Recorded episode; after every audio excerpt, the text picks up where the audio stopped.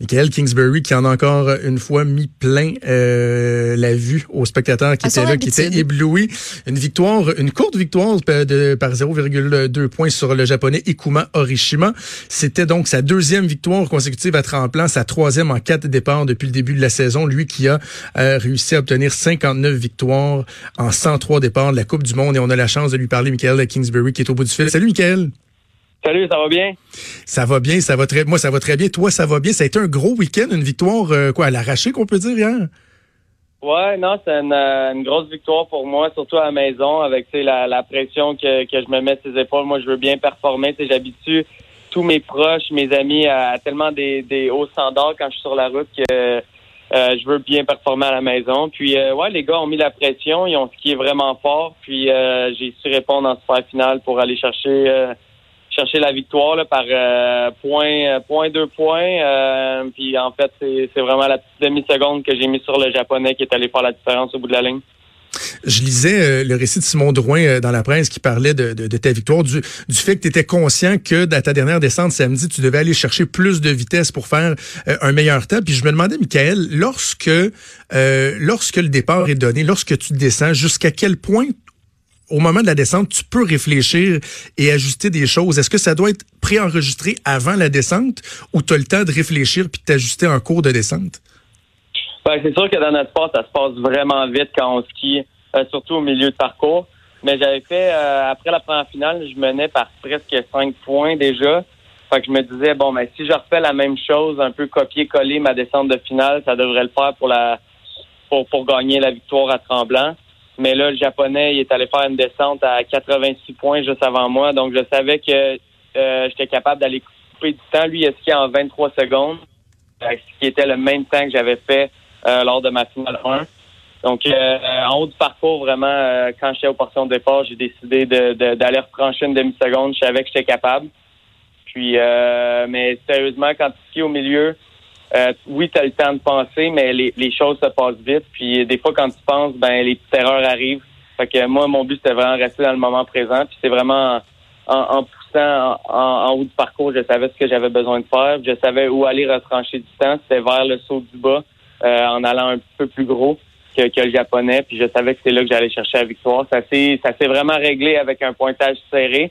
Il était à 86,60. Moi, j'étais à 86,80. Euh, pour être honnête, moi, je pensais avoir un petit peu plus de points, mais au bout de la ligne, une victoire, c'est une victoire. Puis euh, euh, là, on s'enligne pour Calgary samedi prochain. Tu parlais de la pression que tu te mets quand tu es, à la maison. ça, c'est la pression que toi, tu t'imposes, mais il reste aussi dans l'environnement, c'est différent. Là. Les gens te, te, te sollicitent encore davantage. Il y, a, y, a, des facteurs qui peuvent être dérangeants. Comment tu réussis à, à naviguer au travers de ça?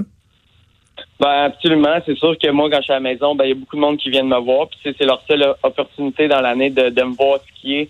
Euh, puis il y avait euh, plusieurs euh, milliers de personnes qui étaient présentes. Donc c'est ça, j'ai j'ai à prendre plusieurs photos, j'ai à rencontrer beaucoup de monde.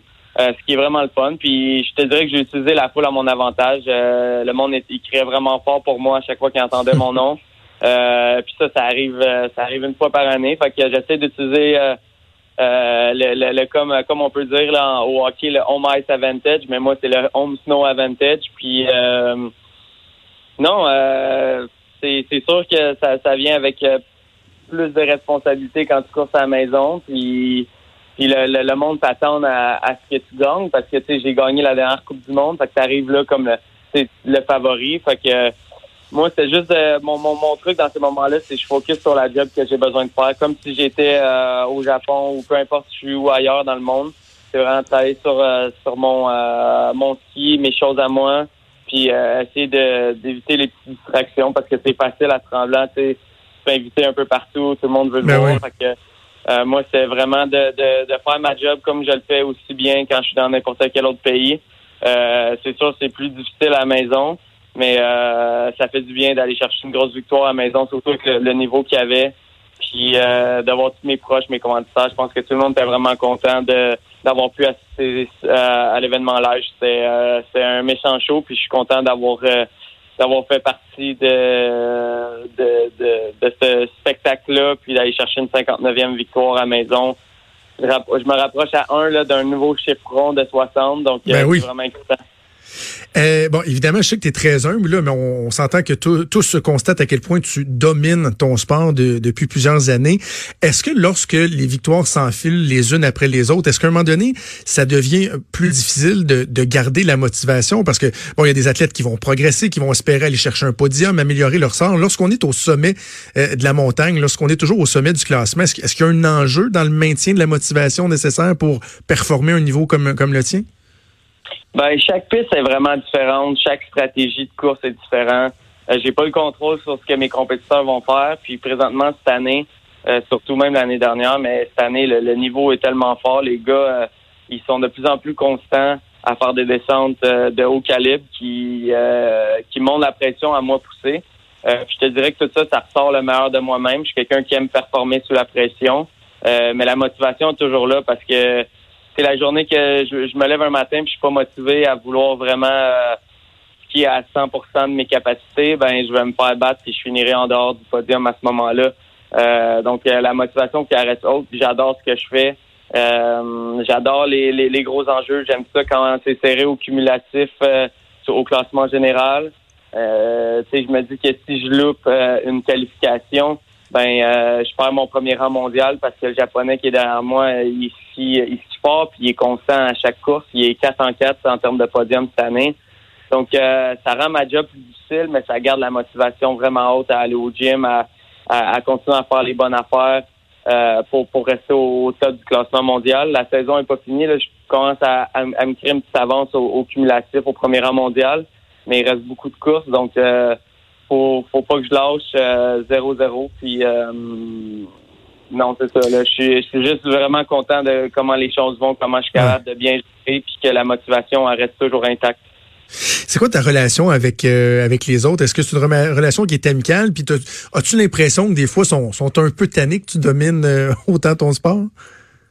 Ben, euh, ça, je sais pas, faudrait poser la question à eux, mais je pense que Euh, j'aide les gars euh, à, avoir un plus gros niveau. Tu sais, ça fait longtemps, oui, que je suis au premier rang mondial, que je pousse, mais ça fait pousser les autres. Puis je pense que c'est motivant pour eux d'avoir un gars comme moi devant eux qui qui euh, un peu, je, je te dirais que les, autres pays vont copier un peu nos manières de s'entraîner, la manière d'être constant à chaque course. Puis on a une, une belle camaraderie, oui, à travers mes coéquipiers dans l'équipe canadienne. C'est vraiment le fun. On a une équipe qui est jeune, qui est dynamique mais surtout euh, avec mes, mes principaux rivaux, on est tous proches, on a tous célébré ensemble euh, à Tremblant, au Caribou.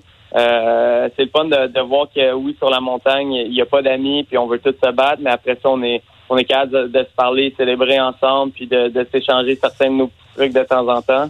Euh, surtout avec Ben puis Kuma présentement, je dirais qu'on vit un peu les mêmes expériences. On est dans pas mal toutes les super finales, on se rend sur pas mal tous les podiums à chaque à chacune des courses. Donc, euh, on, peut se comprendre dans plein de points, exemple dans l'aspect psychologique de notre sport. Donc, euh, je pense que les gars ensemble, on s'aide à, augmenter notre niveau, puis à, je pense que c'est bon pour tout le monde. C'est bon que le sport ait du monde comme comme moi, comme comme les, mes autres compétiteurs. Je pense que ça force tout le monde à, élever leur niveau à chaque course. Euh, comme je l'ai dit, le, le, niveau est à son plus fort en de qu'on n'a jamais vu.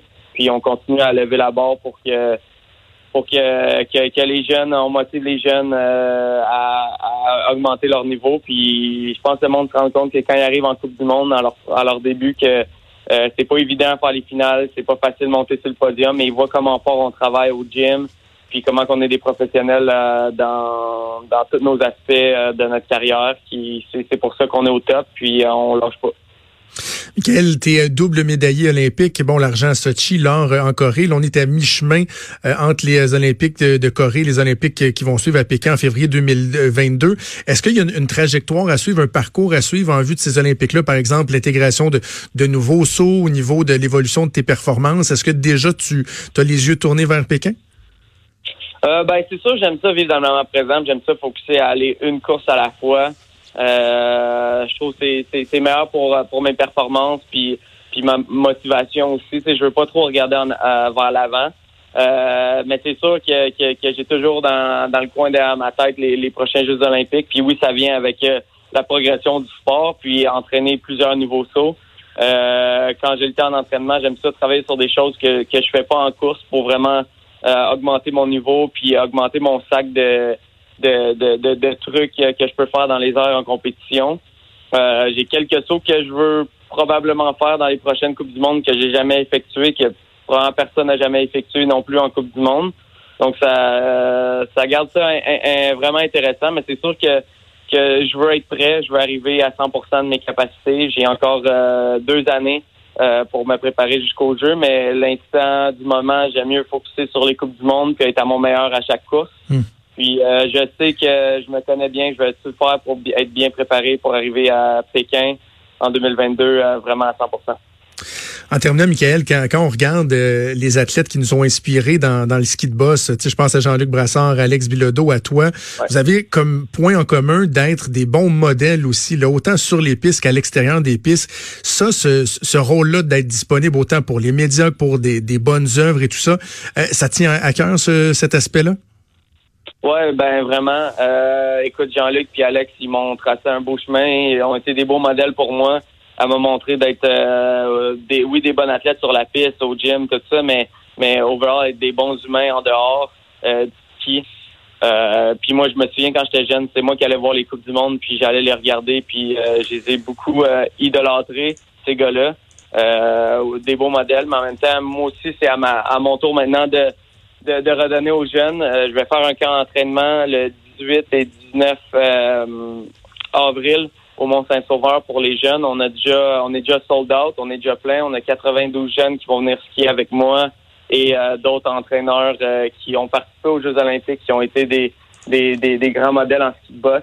Donc euh, j'aime ça pouvoir redonner parce que souvent quand je vais voir, je vais courser en Coupe du Monde, ben je me revois dans plusieurs jeunes qui sont en bas de parcours que qui sont là pour me regarder, m'encourager. Puis ben, c'est ma job de les faire rêver puis de, de prendre mon temps à, à leur donner des trucs pour que pour que ce soit eux après le futur, après Brassard, Bilodeau, moi.